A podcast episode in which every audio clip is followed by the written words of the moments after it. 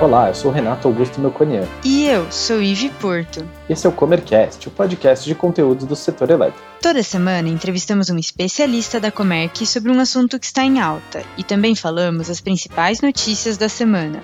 O episódio de hoje está um pouco diferente. Convidamos nosso presidente, Christopher Vlavianos, para nos contar mais sobre sua visão de sustentabilidade da Comerc Energia e também do setor elétrico. E em um momento bem diferente para a Comerc também que lançou seu primeiro relatório de sustentabilidade nessa semana. A empresa tem se pautado muito no conceito de 3Ds, que significa descentralização, digitalização e descarbonização.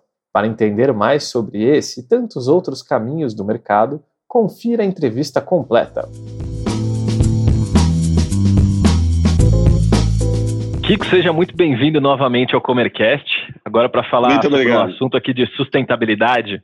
Vamos começar, mas eu vou pedir para você primeiro se apresentar para o pessoal, para os nossos ouvintes, falar um pouquinho da sua carreira e a sua trajetória. Então, meu nome é Christopher Vlavianos, né? Para quem não sabe, mas o apelido é Kiko, todo mundo me chama de Kiko. Eu comecei na Comerc em 1987, ela era uma corretora de mercadorias. Em 2001, foi transformada em uma comercializadora de energia e foi quando a gente ingressou no mercado livre né, de energia. Na época, a gente estava no meio de um racionamento, e aí foi desbravando o mercado. Né? Não existia esse mercado livre, tinham apenas dois consumidores que eram consumidores livres. Então foi uma aventura muito boa. Fazem praticamente 20 anos né, que a gente começou foi cada batalha uma conquista, uma celebração. É muito bom a gente poder, vamos dizer, criar um mercado, né? Era um mercado que não existia, então era um mercado cheio de oportunidades, mas as oportunidades elas não estavam muito bem definidas. Então você tinha que sentir para que lado que o mercado ia. A gente resolveu focar nos consumidores livres, né? A gente resolveu ser uma empresa com DNA de serviço, né, de foco no consumidor, e estamos muito felizes com essa decisão lá atrás, porque hoje ela reflete todos os nossos negócios, inclusive em relação à sustentabilidade. Acho que foi uma boa decisão tomada há 20 anos atrás. Né? Hoje a Comerc é uma empresa que tem a parte de gestão muito forte, a gente é líder em serviço, em quantidade de agentes representados na CCE. A gente tem 16,5% de market share, então 5% da energia do país todo passa pela Comerc para a gente poder gerenciar esse volume. A gente faz gestão de geradores, a gente tem uma empresa de eficiência energética, é uma empresa de bateria junto com os executivos que vieram da Tesla a gente tem empresa de GD, a gente tem uma plataforma de informação de dados e notícias que chama Megawatt. A gente tem uma empresa de tecnologia hoje com quase 100 desenvolvedores de sistema que fazem desde acelerar startups de sustentabilidade, isso também é um, o nosso foco, até sistemas de medição, de telemetria, de dados. Então, acho que a gente olhou muito essa questão de como a gente pode atender os nossos clientes, como a gente pode atender esse consumidor do futuro, né? Esse protagonista aí do futuro que é o consumidor de energia dos próximos anos. Muito bem, eu percebo que a, a, sua trajetória da Comerc se entrelaçam muito, né? Até por isso você fez uma apresentação é, incrível aí da empresa. Queria que você falasse um pouquinho para a gente como foi e como é levar a Comerc com sustentabilidade durante esses 20 anos. Esse termo até, né, sustentabilidade, toda a visão que o mundo começou a ter em relação à sustentabilidade, ele não é muito antigo não. A gente alguns anos atrás, né, um pouco mais de 10 anos atrás, quando a gente ia oferecer energia de fonte renovável para os clientes, eles perguntavam, mas é mais barato? Porque, para mim, tanto faz qual é a energia, né? Eu quero a energia mais barata. Essa era a mentalidade lá de 2006, 2007, 2008. A partir daí, as empresas começaram a se preocupar muito com essa questão. E por quê? Primeiro, porque a gente tem que cuidar do planeta. Se o planeta é o nosso, a destruição do planeta é a destruição das pessoas que moram no planeta. né, dos animais que moram no planeta, dos recursos do nosso planeta. Então, acho que essa conscientização é nova, mas ela veio através de é, muita pesquisa, muita discussão sobre esse assunto. E aí, finalmente, as empresas começaram a entender é, qual que era essa importância, né? qual que é a relação de você crescer de forma sustentável. É, a gente, como é, empresa do setor elétrico, e o setor elétrico sendo um dos pontos de foco né, de, dessa questão de redução da emissão de carbono, de novas fontes, tudo mais, você acaba também muito envolvido nessa questão da sustentabilidade. Mas para os nossos clientes, a gente sempre procurou criar essa relação, né? É, ele contratar energia renovável, a gente mostrava para ele através de um certificado de energia que a gente entrega todo ano para os consumidores até hoje. E esse certificado ele mostra quanto que essa empresa reduziu de carbono, é, de emissão de carbono contratando energia de fonte renovável. A gente procura mostrar como a eficiência energética é importante, como investimento em fontes renováveis é importante, como cuidar do meio ambiente é importante. E hoje tudo isso caminha junto, né? Porque as empresas buscam, a gente busca. A gente tem um caso até de uma empresa que, quando a gente fez a análise para eles migrarem para o Mercado Livre, eles só podiam migrar através de fonte renovável e não dava economia, que é a L'Oréal. A L'Oréal é um cliente nosso posso citar porque é ela que colocou essa questão aí é, numa revista Veja uma vez e, e aí falou para a gente assim, ó, para mim não importa o preço, né? importa que eu esteja comprando energia de uma fonte renovável e isso passou a ser quase que a cabeça é, do, do, empresariado mundial, né? principalmente as empresas multinacionais. Elas dão muito valor para essa questão de sustentabilidade e isso é bom para todo mundo, né? Porque o foco acaba sendo né, você usar as fontes, produzir o seu produto, mas sempre olhando a questão do impacto no meio ambiente, como você está impactando a saúde das pessoas, como você está impactando a saúde de todo o planeta. Então, é, é muito importante que as empresas tenham hoje né, essa consciência, que elas estejam caminhando dentro desse é, objetivo. Né? O objetivo é a gente não estragar mais nada, a gente deixar o planeta né, intacto aí. Esse é um, um, grande objetivo aí, né? Muito bem. Agora, se a gente puder pensar como a gente pode enxergar a sustentabilidade já no setor elétrico, de uma maneira geral? É, o setor elétrico ele é um setor até bem, vamos dizer, ele tem uma não só o apio da questão da sustentabilidade, é, mas como economicamente ele passou a ser bom fazer e ser sustentável, né? Fazer projetos sustentáveis e ser sustentável. Antes a gente tinha ali, né, solar e, e eólica num preço muito acima das outras fontes. E isso fazia com que esse investimento ele tivesse que ser subsidiado. Né? Os primeiros projetos no país que foram é, direcionados a esse desenvolvimento que vieram do Proinfa, né, que era um programa de incentivo às fontes alternativas, era um projeto do governo de contratação de 1.100 mega de cada fonte de PCH, 1.100 de eólica e 1.100 de biomassa. E esse Proinfa, ele tinha um subsídio que era a necessidade é, da diferença entre essa fonte com uma fonte competitiva no país, que era uma grande hidrelétrica ou até uma térmica, né, que eram até mais baratas, né, do que essa energia renovável. E aí esse investimento mundial nessas fontes, as novas tecnologias, né, o, quanto essas fontes foram se beneficiando com produtividade, tecnologia, melhoria de processo, é, melhoria de entendimento da própria fonte, ela veio caindo de preço, ela veio ficando mais competitiva. E hoje o esforço ele é para você poder adequar essas fontes intermitentes, né? Porque as fontes é, renováveis hoje, a grande maioria delas, como solar e eólica, elas são fontes renováveis, mas elas são intermitentes, quer dizer, é, você tem uma variabilidade muito grande na geração em função do vento não ser previsível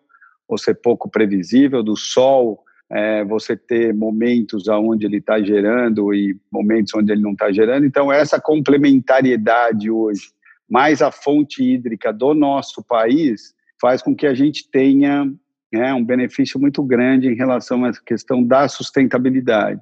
Nós temos um país que usa energia hidráulica, né, apesar de ter feito grandes empreendimentos, esses grandes empreendimentos Hoje eles são uma energia renovável, né? Você tem água entrando no reservatório e você gerando energia ali, é, complementando muito dessas fontes é, novas, né? Renováveis, que é solar e eólica principalmente. E a gente passa a ter uma matriz que é uma matriz assim invejável para o mundo inteiro. Está inserido dentro desse processo como empresa que pode trazer esse benefício para o consumidor que pode trazer eficiência energética, bateria e toda a gestão, né, que a gente faz, ela tem um viés também de sustentabilidade, de economia, de processos e produtividade, né, é, isso faz com que a gente consiga ir melhorando a cada dia e fazendo com que essa sustentabilidade ela seja mais evidente é, no nosso setor. Muito bem. Já há uns dois ou três anos, você vem falando dos 3Ds. Queria que você falasse um pouquinho mais sobre isso e o que esses 3Ds significam. Os 3Ds, eles são uma tendência mundial no nosso setor, né? no setor de energia. Então, o que, que significam esses 3Ds? Né? É a descarbonização, a digitalização e a descentralização. A descarbonização é exatamente a gente mudar esses processos de térmica a óleo combustível, a óleo pesado, óleo diesel, e você ter no lugar disso, você tem placa solar, você tem eólica, você tem energia hidráulica, é, biomassa. O país ainda tem muita biomassa que ele queima de cana de açúcar. É um país né, abençoado aí pelo, pela sua agricultura. E aí, essa, essa descarbonização é você tender esses investimentos a uma geração que não polua, que não emita o CO2, né? que não traga um acréscimo de CO2 para o planeta. Então, essa é a descarbonização. A descentralização ela é a mudança dessas fontes. Né? As fontes antes elas eram grandes usinas né? Itaipu, usinas lá, Porto Primavera, eram grandes empreendimentos que tinham um impacto ambiental ali, mas que eram é, extremamente eficientes em termos de geração de energia, mas eram grandes usinas vendendo para a distribuidora que vendia para o consumidor. Né? Você não tinha ali o consumidor fazendo sua própria geração, é, você não tinha o consumidor é, analisando de que forma ele ia consumir essa energia. Então, o consumidor ele pode fazer um projeto solar, ele pode participar de um projeto eólico, é, ele pode comprar energia de biomassa. É, ele passou a ser um protagonista da decisão de como ele vai consumir essa energia e ele passou também a ser um produtor de energia. Né? Ele pode botar uma placa solar na casa dele, ele pode ter uma solar com uma bateria, ele tem ali um, um microgrid lá, onde ele, ele tem praticamente uma independência de energia elétrica. As próprias empresas de geração de energia passaram a ser várias empresas pulverizadas, e tem vários grupos que investiram e investem em geração e estão crescendo, então ele deixou de ser um grande empreendimento, né, quase que nacional, para você passar qualquer empresa que quiser investir em geração, atrai fundos, atrai negócios, atrai empregos, né? É um mercado que beneficia, né, muito nesse sentido também. E aí você tem a digitalização, né? A digitalização o que, que é? Você tornar os processos mais automáticos, é você trazer sistemas para operar, você trazer inteligência artificial para dizer quais são as melhores formas de você fazer é, muitas vezes um despacho de energia ou você usar um, um gerador de energia, uma bateria. Então, esses 3Ds, eles acompanham né, esse novo mundo. E ele começou principalmente na Alemanha, né, Estados Unidos, né, são países aí que, que, que começaram com uma grande linha ali de sustentabilidade e o que a gente foi vendo é que isso foi centralizando, descarbonizando e digitalizando, e isso vai acontecer cada vez mais no futuro. Né? No futuro, a gente vai ter uma energia mais acessível, é, as pessoas vão entender desse assunto, conversar sobre isso na mesa do bar e dizer o que, que fez e mostrar o seu aplicativo lá, como é que consumiu energia, onde comprou, o que vendeu.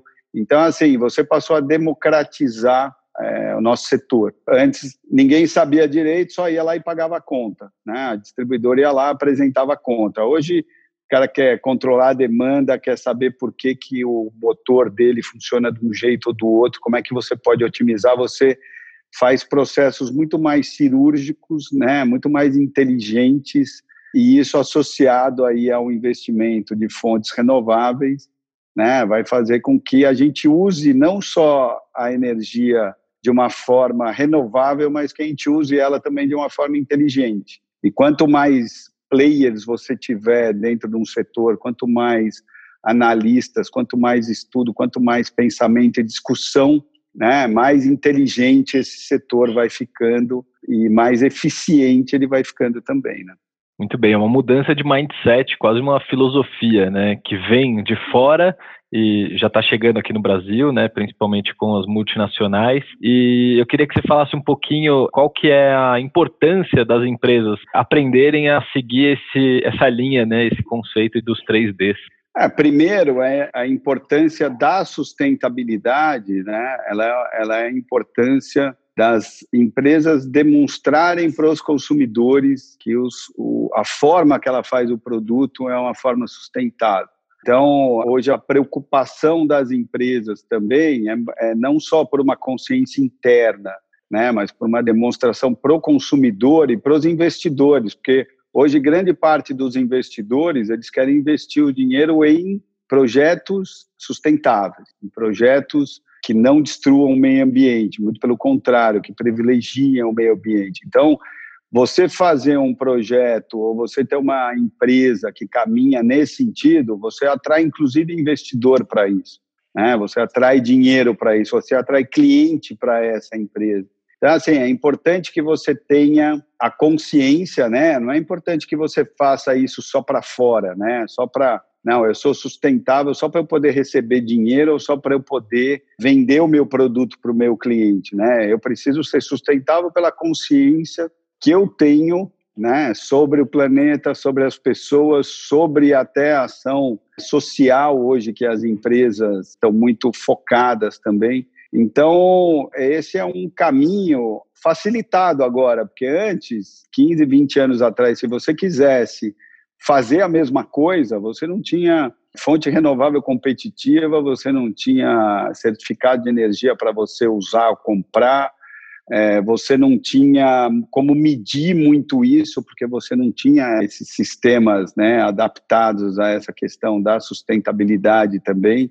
Então, era muito mais difícil. Hoje, além de ser uma responsabilidade como ser humano, né, que participa do meio ambiente, como empresa que quer é, mostrar para os seus funcionários, para os seus clientes, para o seu investidor, que ela também está no caminho certo, hoje é muito mais fácil você fazer isso.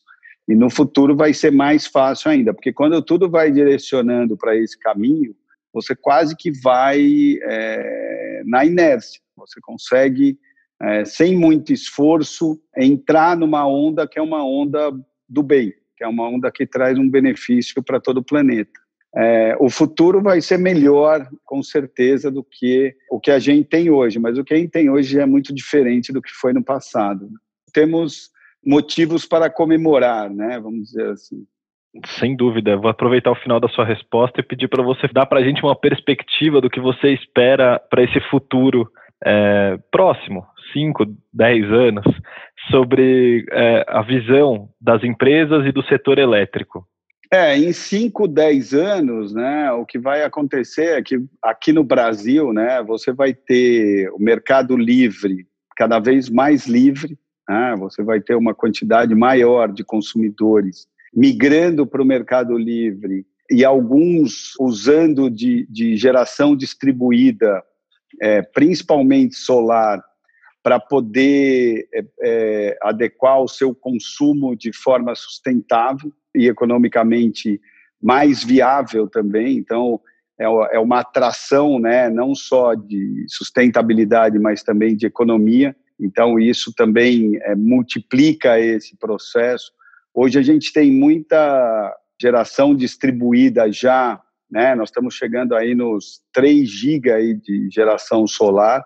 E isso é uma forma da gente ter uma pulverização grande, mas que no futuro ela vai ser muito maior. Então a gente vê pelo investimento, pelo projeto que só tende a crescer. Então, em 5, 10 anos, a gente vai ter um mercado muito mais pulverizado, onde o consumidor é mais protagonista ainda do que ele é hoje. E aí toda essa gestão, né, toda essa proximidade com o consumidor, todo esse entendimento de como você criar a melhor solução para esse teu consumidor, para o cliente, ela vai ficando mais importante, né? Porque quanto mais opções você vai tendo, né, mais difícil é a escolha. A gente passa a ter uma gama de produtos de bateria, de hidrogênio que nós vamos ter no futuro, uma série de processos de eficiência que vão ser muito mais inteligentes, inclusive com IoT de gestão de consumo de energia. Então, assim, nós estamos caminhando aí para um novo mundo e um mundo muito mais promissor em termos de sustentabilidade, em termos de eficiência e em termos de protagonismo do consumidor também.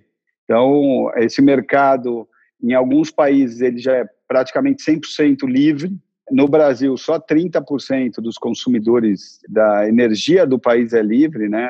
O número de consumidores é inferior a, a esse número, né? São os grandes consumidores que são livres. Mas em 5, 10 anos a gente vai ter uma mudança muito grande é, desse conceito. O mercado vai ter uma característica mais varejista, a gente vai estar tá indo para um caminho aí onde esse protagonismo vai ser cada vez mais importante.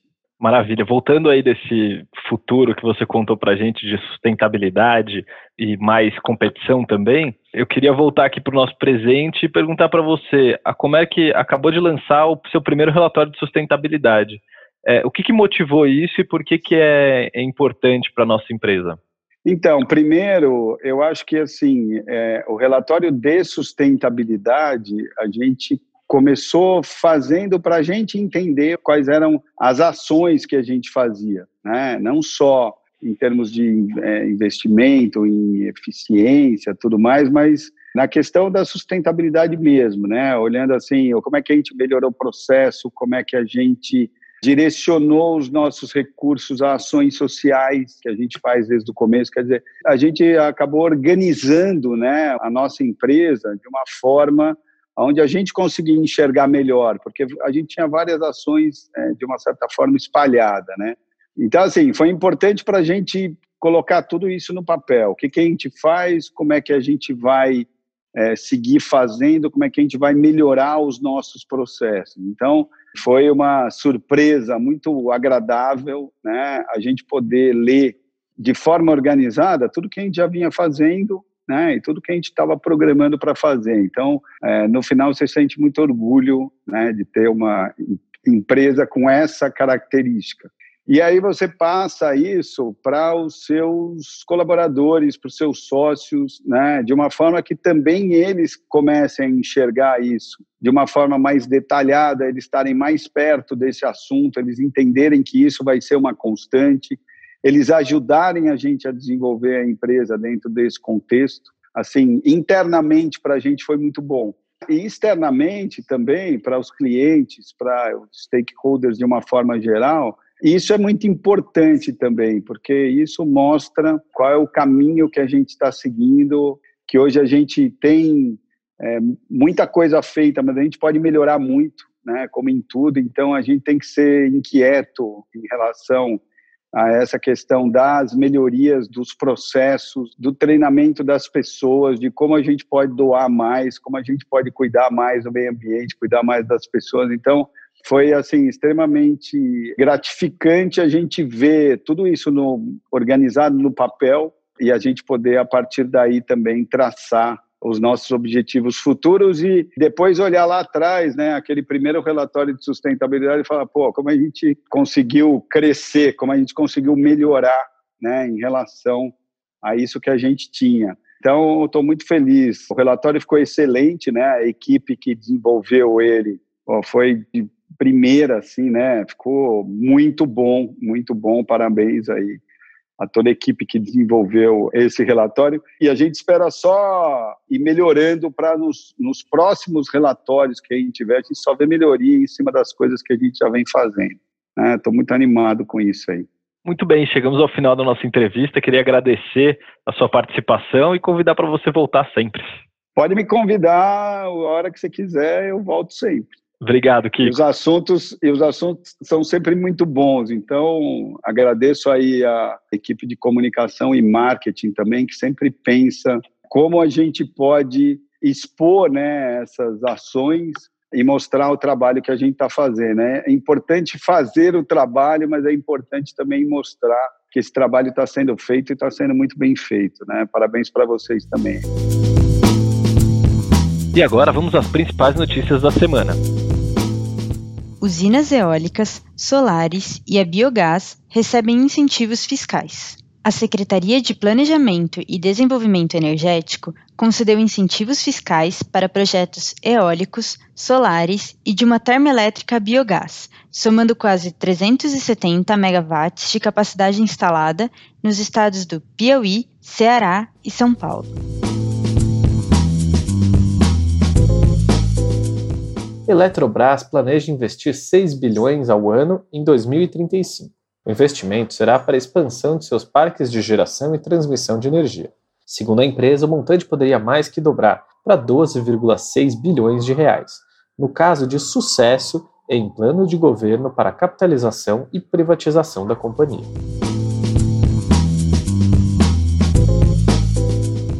Indústria impulsiona a demanda no Mercado Livre. Reportagem do Diário do Comércio, de Minas Gerais, destaca que a retomada de diversas atividades econômicas, principalmente das indústrias, está contribuindo para a recuperação do mercado livre de energia, que apresentou queda na participação em função da pandemia de Covid-19. O consumo de energia volta a patamares de 2019 e pode retardar reajustes. Reportagem publicada na Folha de São Paulo mostra que após despencar mais de 10%, o consumo de energia elétrica no Brasil começa a retomar a níveis anteriores à crise do coronavírus. Segundo a reportagem, repercussão pode reduzir a necessidade de novos reajustes nas tarifas para compensar o efeito da queda nas vendas sobre a receita futura do setor. Gostou desse episódio? Ficou com alguma dúvida ou tem alguma sugestão de tema para o Comercast? Mande para a gente em faleconosco.comerc.com.br ou nas redes sociais. Até, Até a próxima. próxima.